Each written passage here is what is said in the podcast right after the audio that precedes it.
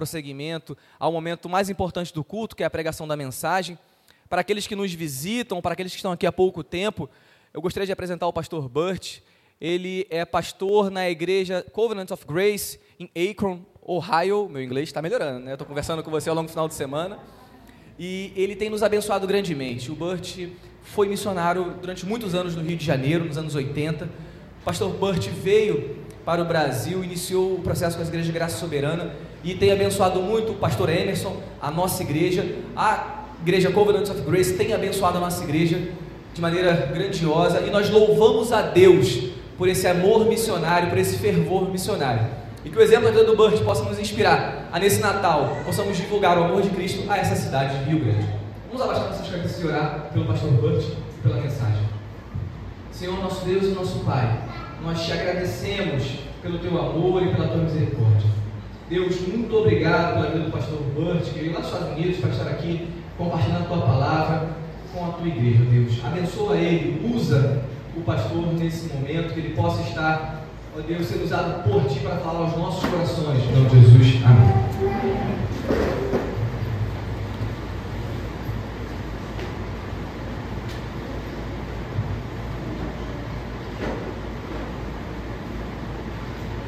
Bom, saudações da nossa igreja, minha igreja, Covenant of Grace, em Akron, Ohio. Uh, amamos vocês, uh, toda primeira sexta-feira do mês temos uma reunião de oração da igreja e orado por vocês, por esta igreja, colocamos uma foto lá de vocês e, um prazer, um prazer enorme para temos, temos parceria né, com vocês aqui uma alegria. Ah, também me, regozijo de ver vocês fazendo tão, tão bem, né? Uma parte da viagem, porque, né, como sabe, o pastor Emerson está longe desde julho. E aí eu queria passar aqui para ver como estão, estão fazendo tão bem. Encontrei com o Tardelli, o Michael, o Jerônimo e Reinaldo na sexta-feira. Eles me deram uma quadra completa do andamento da igreja e glória a Deus, Deus está agindo entre vocês. Mesmo sem pastor Emerson Itachi, estão não apenas sobrevivendo, mas crescendo e florescendo. Aleluia, obrigado, obrigado. Estou agradecido por todos vocês. Um, Efésios 4, 15 diz isso, mas seguindo a verdade em amor, cresçamos em tudo naquele que é a cabeça, Cristo, de quem todo o corpo, bem ajustado e consolidado pelo auxílio de todas as juntas, segundo a justa cooperação de cada parte, efetua o seu próprio crescimento para edificação de si mesmo em amor. Então é isso que está acontecendo. Claro, o pastor é um dom, né? é uma pessoa importante na igreja, mas a igreja não cresce pelo pastor, cresce por, pela cada junta, cada parte, quando está funcionando bem. Obrigado, obrigado pela sua fidelidade. Estou agradecido por todos vocês, mas eu acho que seria apropriado expressar gratidão pela liderança e também por Tardelli e Michael por seus esforços na pregação da palavra com, com muito êxito, muito bem. Podemos bater palmas ao Senhor pela vida deles, agradecendo a Deus. Obrigado. Cadê o Michael? Obrigado, Tedele. O Michael está onde? Ah, está escondido lá na segunda fileira. Sou grato por vocês, realmente. Olha, ah, como, como Tadele disse, eu morei aqui no Brasil por quase nove anos e eu conheci duas refeições mais prediletas minhas de todas que eu já comi na minha vida. A primeira é a feijoada completa, não é? Olha, que coisa boa e realmente me, me faz lembrar do Brasil. Uh, quando eu, no ano passado, Karen, minha esposa Karen e eu chegamos em São Paulo numa quinta-feira e no sábado, né, no próximo sábado, fomos ao restaurante e tinha lá feijoada completa, que nós pedimos, né? Então, eu provei, eu falei, ó, agora eu estou no Brasil. Agora eu cheguei, né? Coisa maravilhosa. E a segunda é a churrascaria rodízio, né? Maravilha! Eu fui agora no centro com o, seu, com o pastor Milton e comi. Uh, maravilha!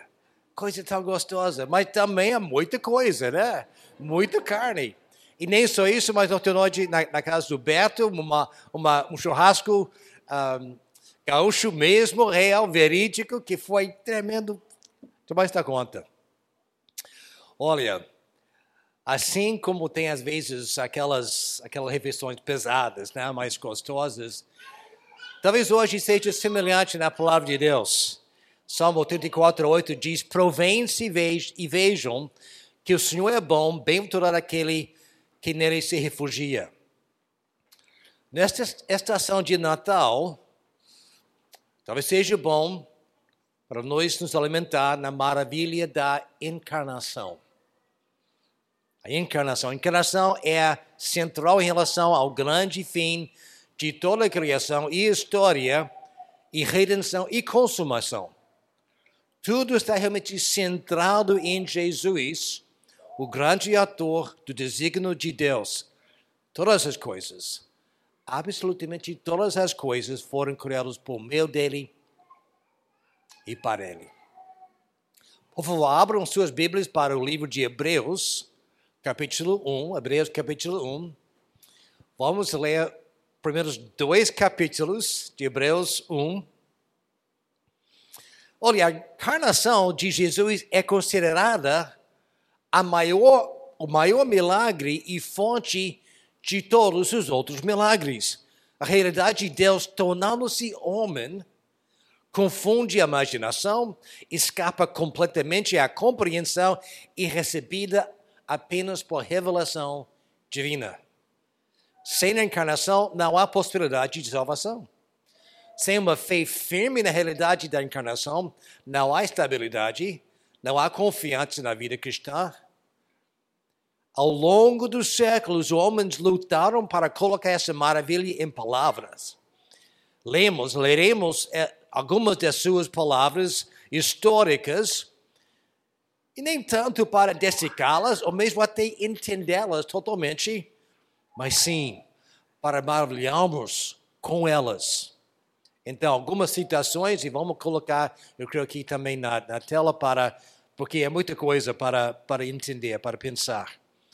O Atenásio de Alexandria, Alexandria falou assim: Nosso Senhor tomou um corpo semelhante ao nosso e viveu como homem para que aqueles que se recusaram a reconhecê-lo em sua superintendência e regência de todo o universo pudessem ver a reconhecer pelas obras que ele fez aqui no corpo.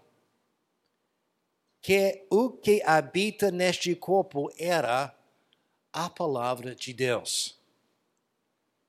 Até Augustino de Hipona disse assim: Maravilha.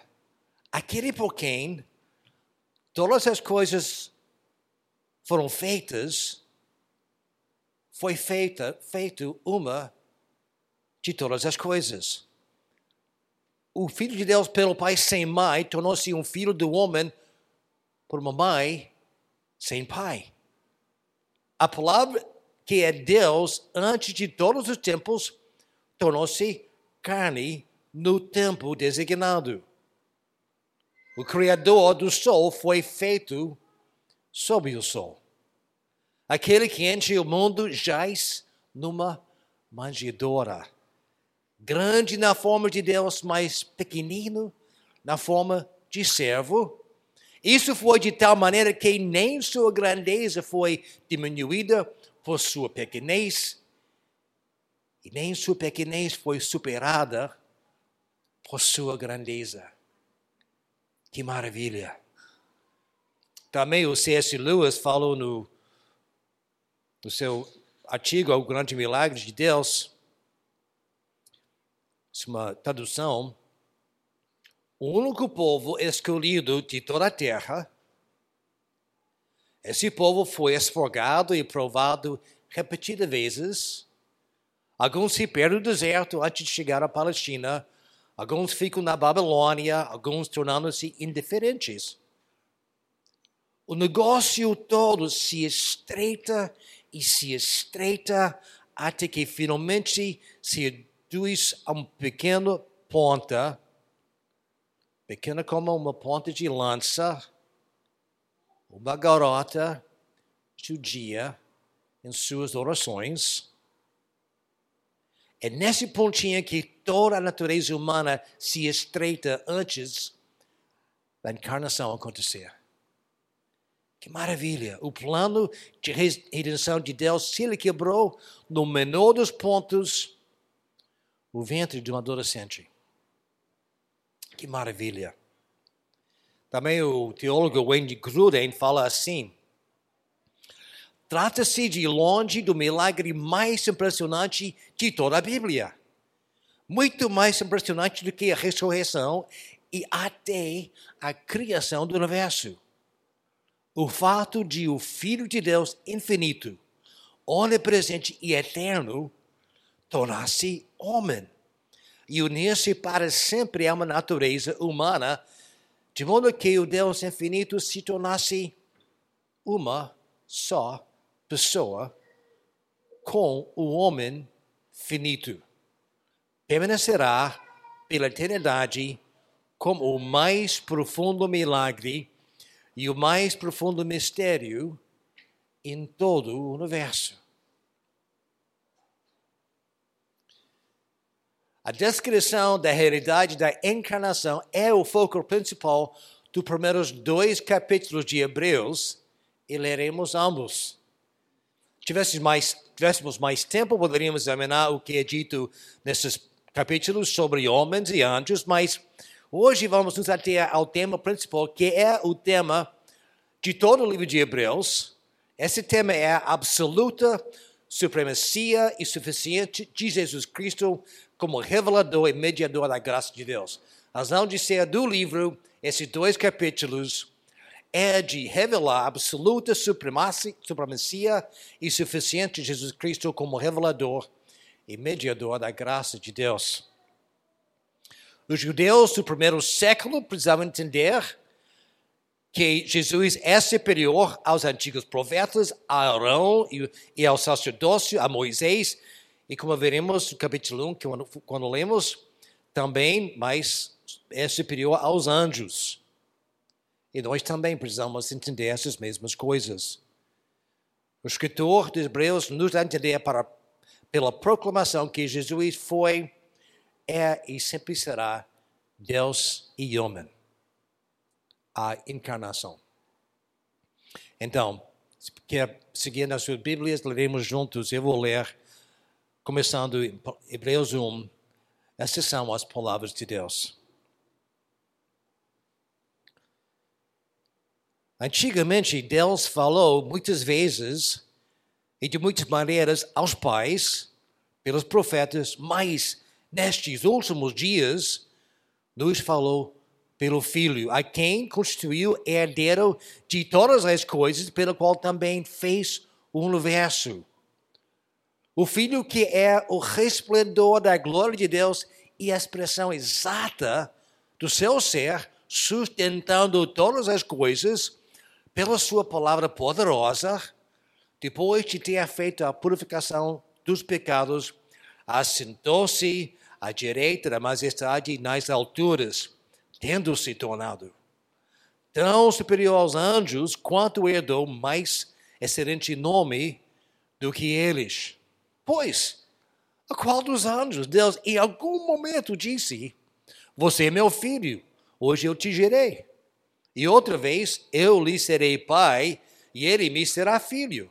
E novamente, gente, ao introduzir o primogênito no mundo, diz: E todos os anjos de Deus o adorem. Ainda quanto aos anjos, diz: Aquele que é seus anjos faz ventos e seus ministros labaredos de fogos.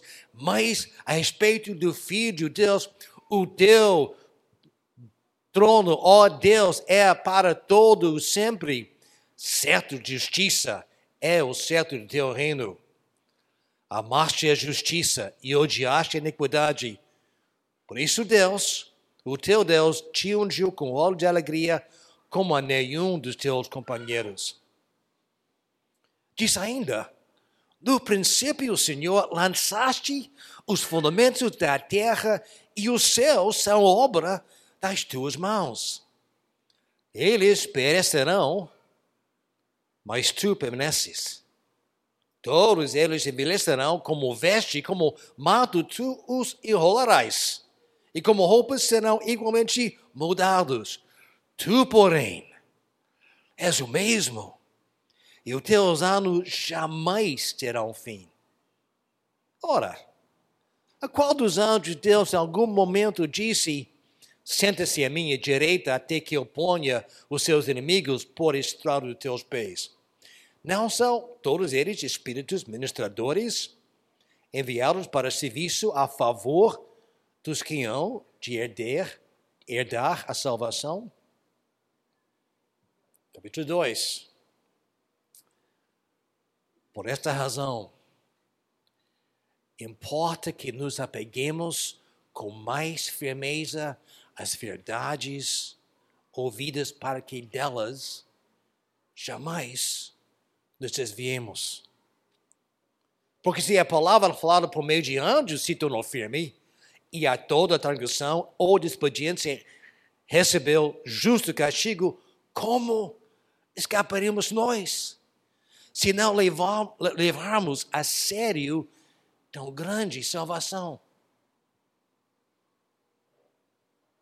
Esta, tendo sido anunciada inicialmente pelo Senhor, depois foi confirmada pelos que a ouviram, também Deus testemunhou juntamente com eles por meio de sinais, prodígios, vários milagres e a distribuição do Espírito Santo segundo a sua vontade.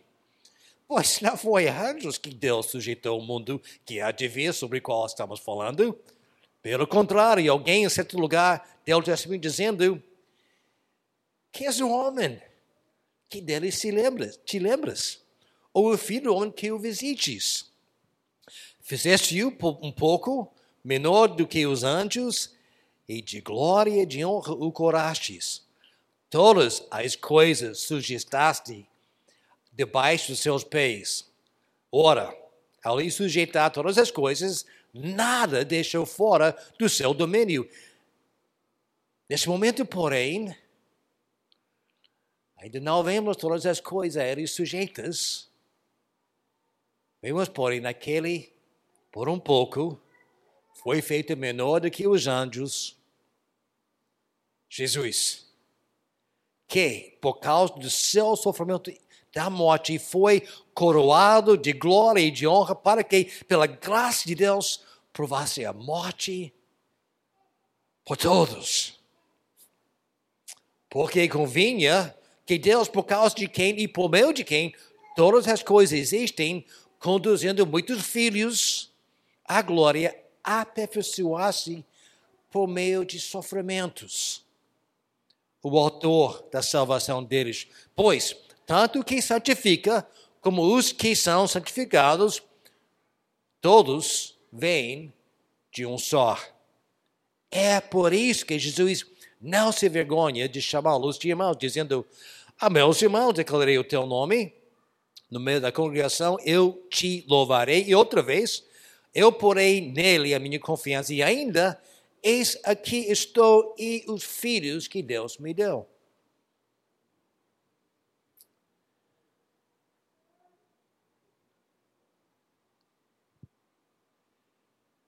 Visto, pois, que os filhos têm participação comum de carne e sangue, também Jesus igualmente participou dessas coisas para que por sua morte, destruísse aquele que tem poder da morte, a saber, o diabo, e livrasse todos os que, pelo pavor da morte, estavam sujeitos à escravidão por toda a vida, pois ele, evidentemente, não socorre anjos, mas socorre a descendência de Abraão.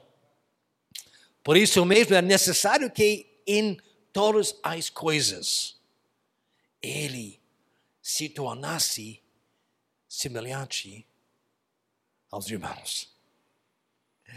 para ser misericordioso e fiel, sumo sacerdote nas coisas referentes a Deus, para fazer propiciação pelos pecados do povo.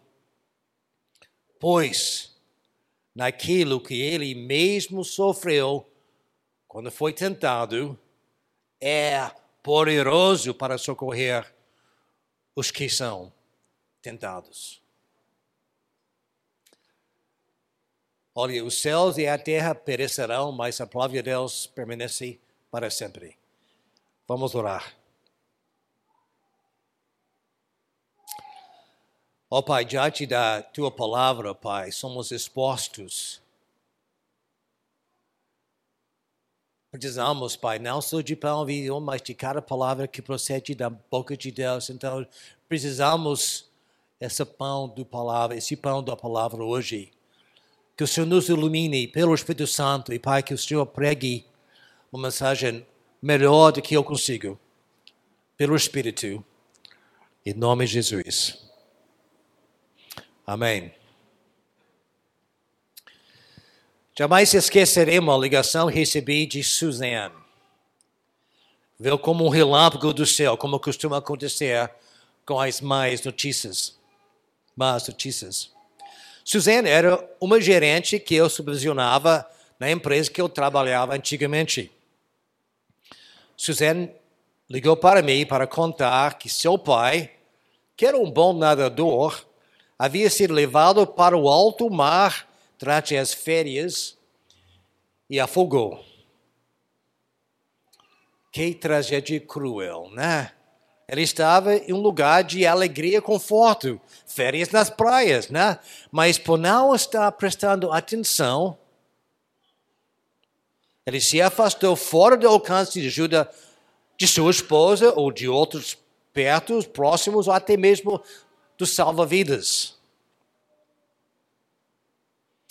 O escritor de Hebreus nos diz para prestar muita atenção à nossa salvação, para que dela jamais nos desviemos, ou melhor que, melhor que, que não deslizemos, ou talvez melhor ainda, para que não fiquemos à deriva numa correnteza de descrença.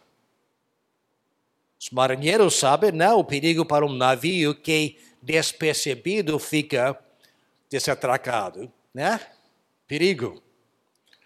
Frequentemente os capítulos do Novo Testamento são repletos de coisas que devemos fazer ou que não devemos fazer, né? Está certo.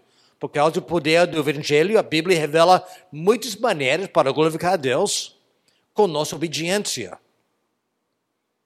Portanto, é notável que em dois capítulos inteiros da Bíblia haja apenas um mandamento.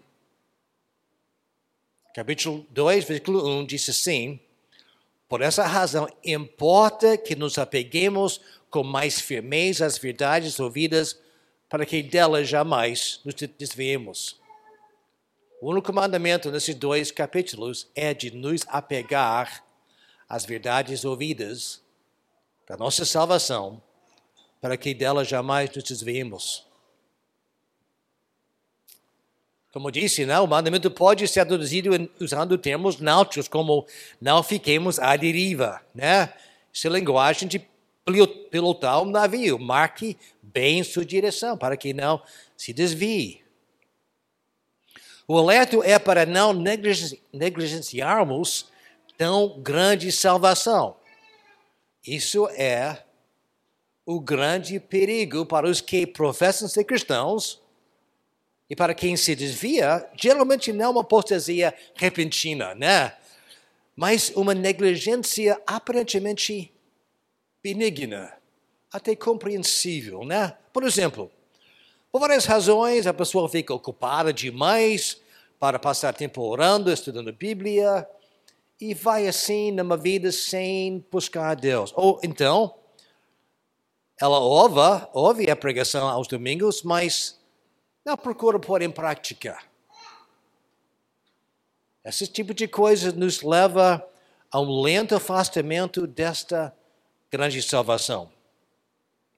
a desconstrução de, de, sua fé por aqueles que já foram membros da igreja ou talvez tenham crescido na igreja é frequentemente fruto dessa lenta deriva, né? Não tendo realmente um fundamento firme, não realmente está buscando para conhecer Deus, talvez estejam apenas tentando encaixar num grupo, fazer parte de algo, não realmente buscando para conhecer Deus, sem realmente prestar atenção. Se fossem com você, antes talvez que você tenha percebido, você estará no alto mar sem poder para nadar de volta.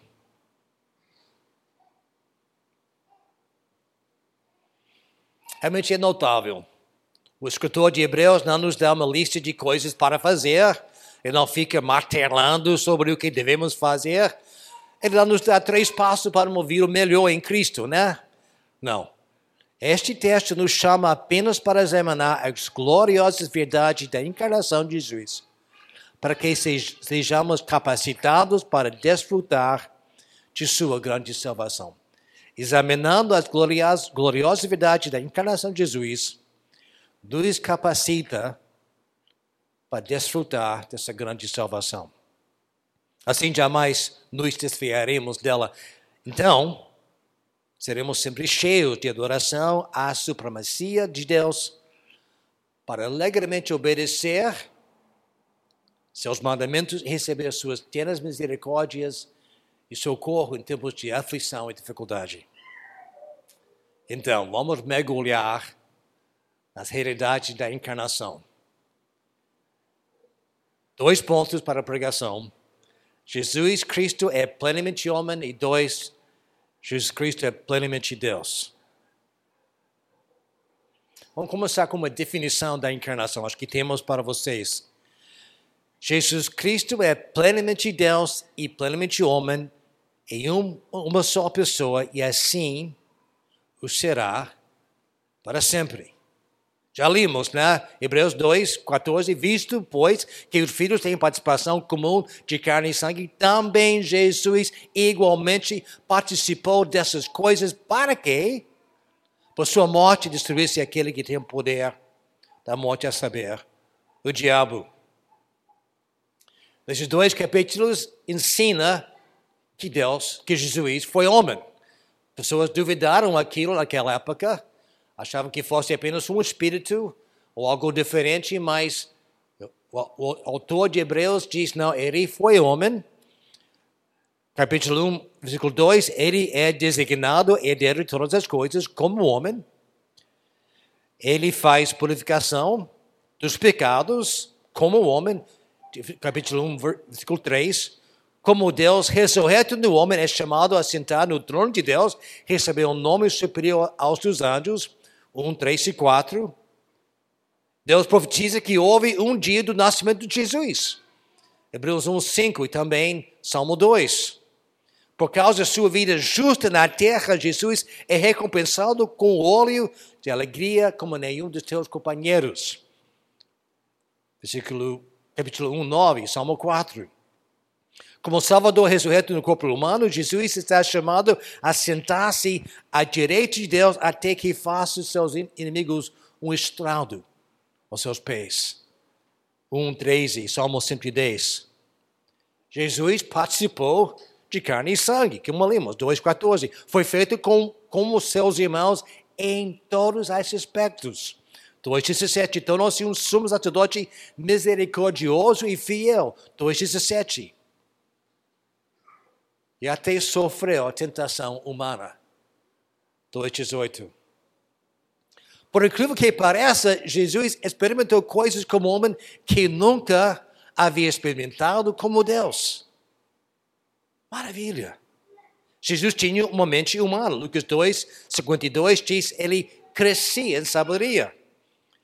Jesus tinha alma e emoções humanas. Na noite antes da crucificação, Jesus disse: a minha alma está profundamente triste, numa tristeza mortal. E ele implorou os discípulos que ficassem com ele. Mateus 26, 38, Jesus maravilhou-se com a fé do centurião. Jesus chorou, chorou de fúria diante do horror da morte quando estava prestes a ressuscitar Lázaro, João 11. Sabia que ele levantava, mas mesmo assim, a alma dele chorou com fúria contra a, a morte. Jesus ficou surpreso. Mateus 8, 10. Jesus orou com o coração cheio de emoção, pois Hebreus 5,7 diz: Jesus, nos dias da sua carne, ofereceu orações e súplicas com grande clamor e lágrimas àquele que o podia levar da morte e foi ouvido por causa da sua reverência. Jesus teve uma alma que teve que amadurecer, Hebreus 5,8. Embora fosse filho, aprendeu a obediência pelas coisas que sofreu. Jesus, como homem, entende todos tuas, todos teus sofrimentos e todas tuas tentações. Às vezes, no momento de grande aflição e sofrimento e tentação, podemos até desafiar, desafiar Deus, né? Será que o Senhor não está vendo? Será que o Senhor não saiba que, que eu estou sofrendo aqui? Sim, Ele sabe. Ele não sabe que você sofre, mas ele sofreu as mesmas tentações e aflições. Ele não está longe de você. Ele está ao teu lado.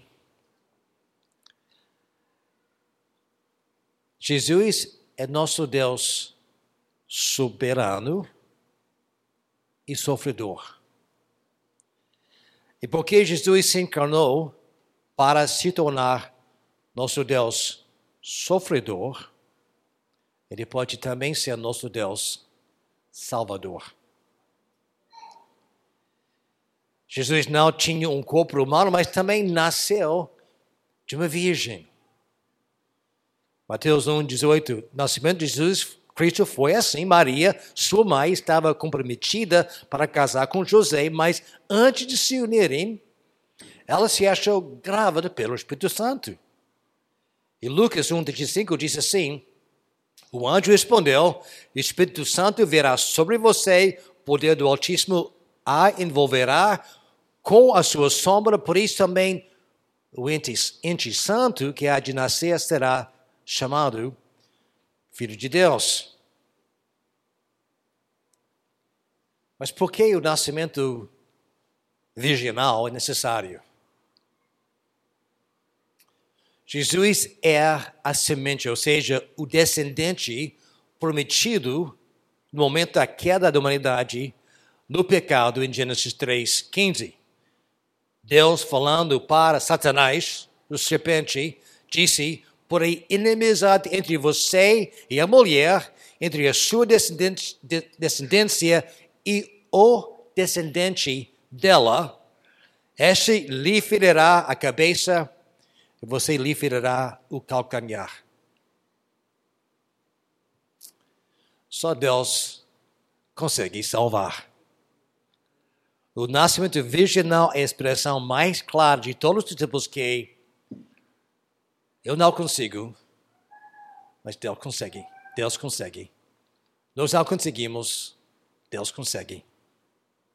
O nascimento virginal tornou possível a união da divindade plena e da, da humanidade plena em uma só pessoa. Mas como assim? Como é possível isso? Né? Como foi? Jesus tinha apenas um corpo humano habitado por natureza ou espírito divino, como alguém tem ensinado, alguém tem, alguma pessoa te ensinaram? Será que foi assim? Não, não foi assim. Ou então, Jesus era Deus em traje de homem, ele se vestiu de, ser, de humanidade? Não. Então, era Jesus duas pessoas distintas, uma pessoa humana e uma pessoa divina em um só corpo? Também não. Mas como? Será que a natureza humana e a natureza divina de Jesus fossem de alguma forma sintetizadas em um novo tipo de terceira natureza que era humana e divina? Absolutamente não. Ensinamentos como estes se corrompem e distorcem a realidade da encarnação. Eles atormentaram a igreja por séculos e como ainda fazem. Graças a Deus. O concílio de Calcedônia, em 451, examinou essas heresias para fornecer uma definição clara da encarnação. Vamos ler algumas citações juntos. Um só e mesmo Filho, nosso Senhor Jesus Cristo, perfeito quanto à divindade e perfeito quanto à humanidade, verdadeiramente Deus e verdadeiramente homem, constando de alma e de corpo, consubstancial com o Pai, segundo a divindade, consubstancial, consubstancial conosco, segundo a humanidade. E também, segundo a humanidade, um só e mesmo Cristo, Filho, Senhor, unigênito, a ser reconhecido em duas naturezas inconfundíveis, imutáveis, indivisíveis, inseparáveis, a distinção das naturezas não sendo de algum, de modo algum, anulada pela união, antes, a propriedade de cada natureza sendo preservada e concorrendo em uma só pessoa, em uma substância, não separada nem dividida em duas pessoas, mas um só e mesmo Filho, unigênito, Deus o Verbo, o Senhor Jesus Cristo. Aleluia.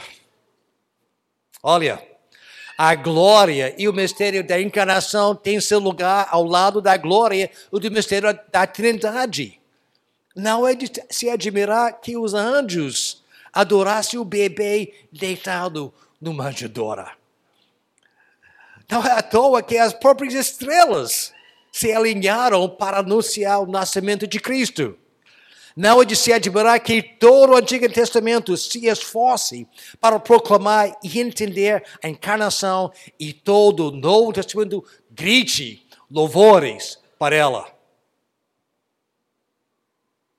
Todas as velhas lendas e mitos de todos os tempos tatearam na escuridão para encontrar essa verdade oculta, essa esperança universal, esse desejo ardente na alma humana que Deus se desse a conhecer.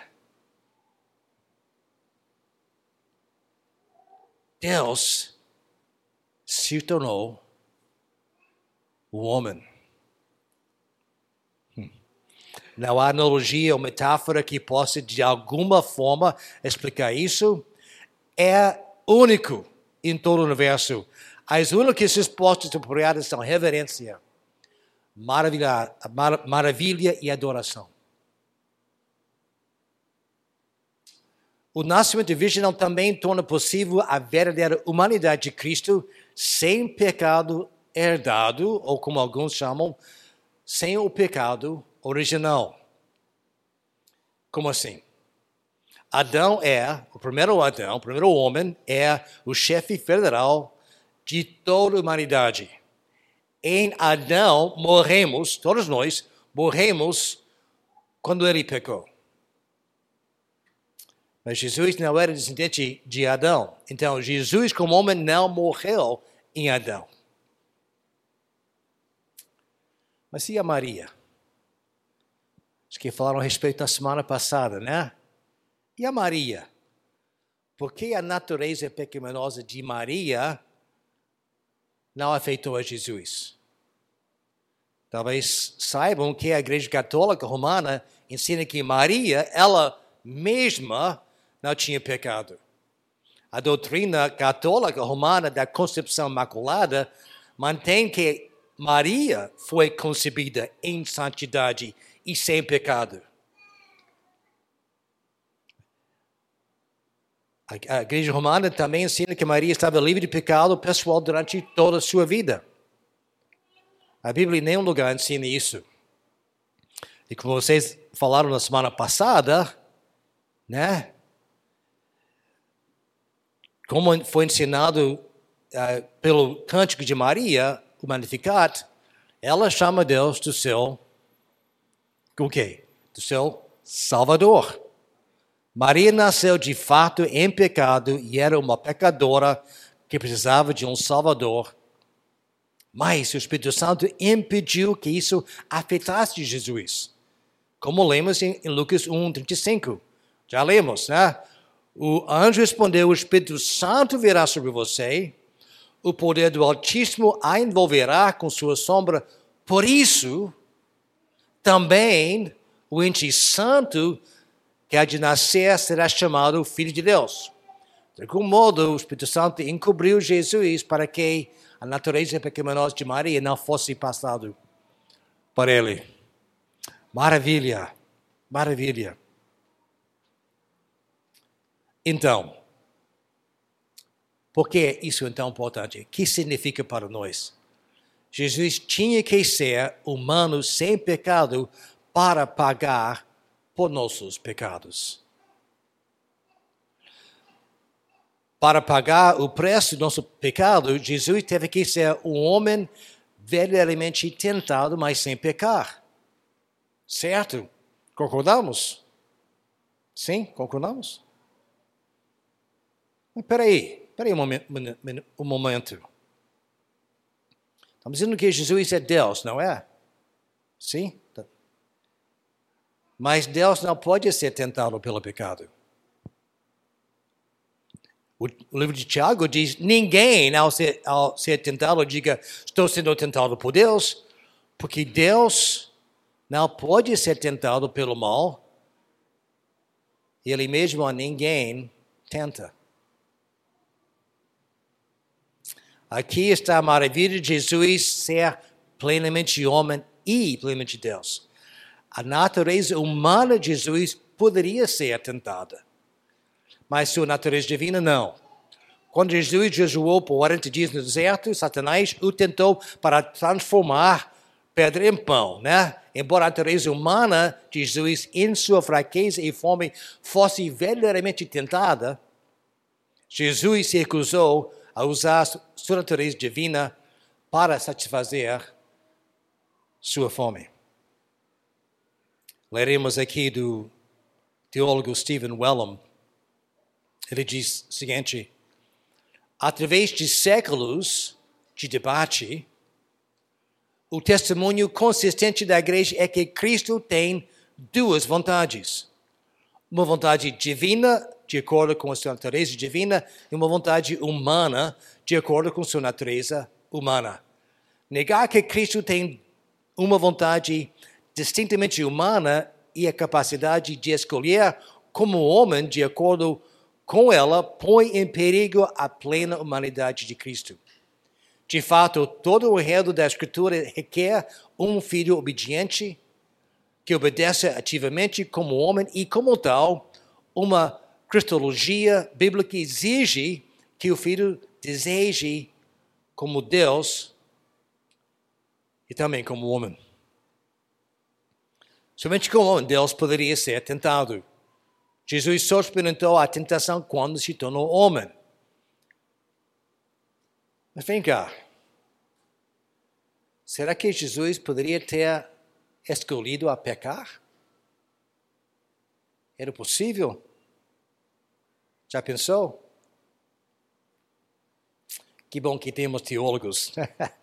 Vamos ver mais uma citação do, do Dr. Wayne Gruden. Jesus recusou-se a recorrer à sua natureza divina para tornar a obediência mais fácil para ele. De modo semelhante, parece certo concluir que Jesus enfrentou cada tentação ao pecado não com seu poder divino, mas somente na força de sua natureza humana. Embora, é claro, não fosse somente porque Jesus, ao exercer o tipo de fé que os homens devem exercer, estava dependendo perfeitamente de Deus e do Espírito Santo em todos os momentos. A força moral de sua natureza divina estava ali como um tipo de barreira que, em todo caso, o impediria de pecar E por conseguinte, podemos dizer que ele não podia pecar, mas ele não podia fiar-se na força de sua natureza divina para enfrentar tentações com maior facilidade. E se recusa em transformar pedras em pão no início do seu ministério, é uma clara indicação disso. Por que isso é tão importante, né? Por por causa da humanidade de Jesus, podemos receber ajuda e libertação quando nós somos tentados. Já lemos Hebreus 2,18, porque tendo ele mesmo sofrido, quando tentado, pode socorrer os que estão sendo tentados. Sabemos, né? Sabemos disso, mas mesmo assim, às vezes é tão difícil não ficar desanimado, aflito e duvidoso, duvidoso. Quanto mais vemos a santidade de Deus, tanto mais estamos cientes de nosso pecado. Aqueles padrões miseráveis, repetidos e ultrajantes do pecado e incredulidade. Nós nos encontramos pecando repetidamente da mesma maneira. Não apenas nosso pecado pesa, né? Outros também, até mesmo cristãos, pecam contra nós de novo e de novo e de novo. Como podemos ter forças para perseverar? Lembremos de Hebreus 2, 8 e 9. Neste momento, porém, nessa época da vida da criação, nesse tempo das nossas vidas, ainda não vemos todas as coisas a eles sujeitas, vemos, porém, naquele por, por um pouco, foi feito menor que os anjos, Jesus, por causa do sofrimento da morte, foi coroado de glória e honra, para que, pela graça de Deus, provasse a morte por todos. Que conforto! Você está desanimado com seu pecado, você está decepcionado com os pecados das pessoas ao seu redor. Olhe para Jesus. Olhe para aquele que pagou o preço total por seu pecado. Olhe para Jesus por, que veio por você, que te ama, que te perdoa. Olhe para Jesus porque ele foi totalmente tentado em todos os sentidos como você e morreu por teus pecados. Olhando para ele em fé, você receberá livramento, libertação e vitória quando for tentado.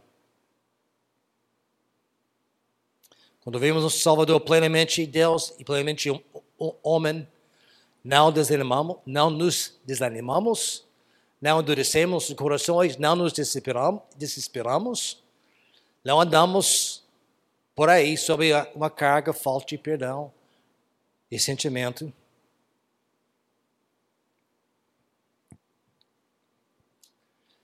Pode ser que você está aqui hoje e você está ciente que Jesus não é seu Senhor e Salvador.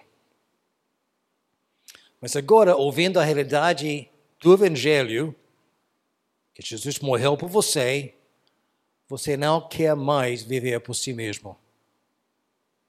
Você quer dar a sua vida para Deus. Você, por você, Deus tem um dom, o dom de arrependimento. Você não consegue se mudar, mas se você pedir, Jesus te, te dará um coração arrependido e a graça para ser transformado. Então você pode pedir a Ele Podemos conversar com você depois, se você quiser. Ou talvez hoje você, sendo cristão, mas está percebendo que está à deriva, longe de uma vida espiritualmente saudável. Você cansa de nadar contra a correnteza e está sendo levado para o alto mar. O momento talvez pareça mais fácil, mais pacífico, até para flutuar nos correntes das atividades, atividades cotidianas.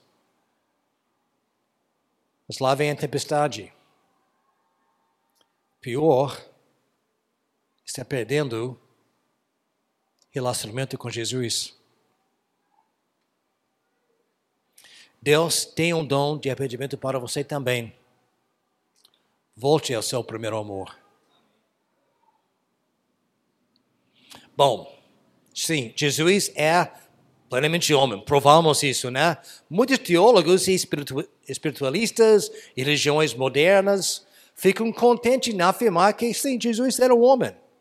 Mas eles zombam da ideia que Jesus seja Deus. Eles o consideram um exemplo de homem bom, o mestre da verdade, ou até talvez um profeta, mas negam que ele era Deus na carne, em quem se deve crer, a quem se deve orar e obedecer. No entanto, ponto 2, a Escritura ensina claramente que Jesus Cristo é plenamente Deus.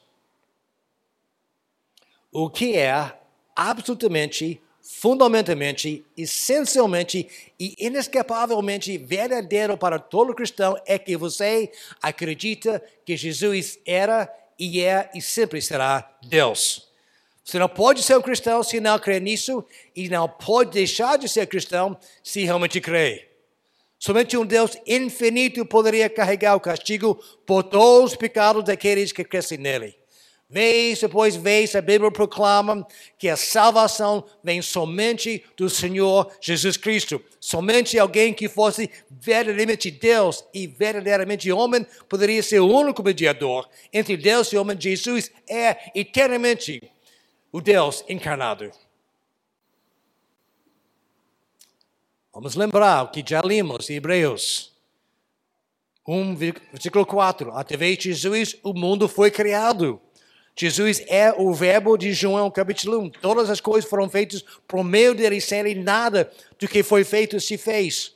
Versículo 8, teu trono, ó Deus, é para todo sempre. Versículo 10, Jesus lançou os fundamentos da terra e os céus são obras de suas mãos. Jesus nunca perecerá. 12, Jesus como Deus nunca muda. Jesus é imutável. Versículo 10 de 2, Jesus é aquele para quem e por quem todas as coisas existem. Assim, o escritor de Hebreus declara corajosamente que Jesus é o Filho de Deus encarnado.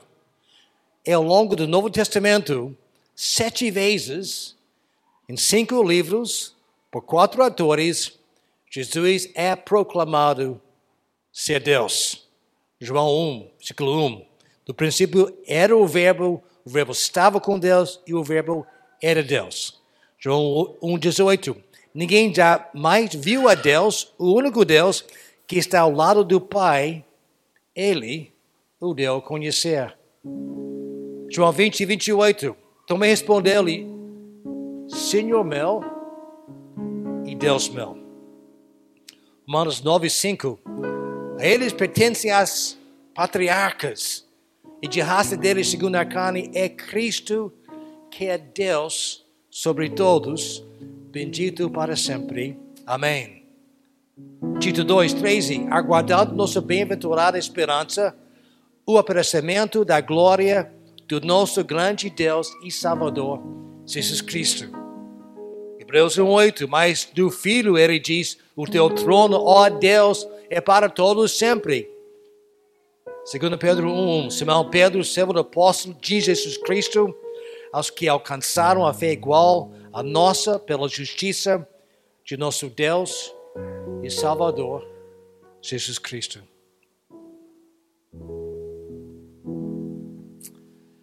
Todos os raios das observações do Papai Noel, da árvore de Natal e até dos presentes empalidecem das verdades radiantes da encarnação.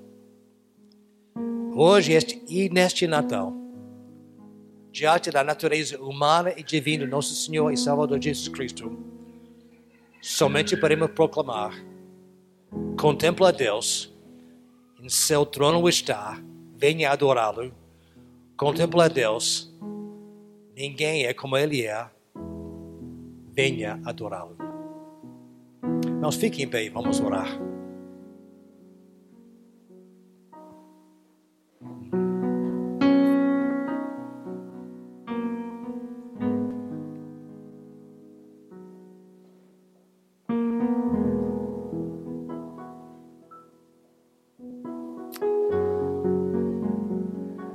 Deus Pai, nós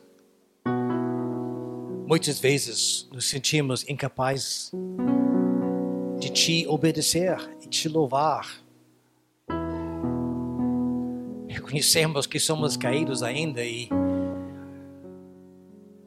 Pai, entendemos nesse momento que é pela revelação do seu Filho aos corações que nos dá o poder para obedecer. Pai, pedimos que sejamos hoje transformados para te amar e adorar em nossos corações e com nossa obediência. Para que possamos te adorar e te contemplar. Em nome de Jesus. Amém.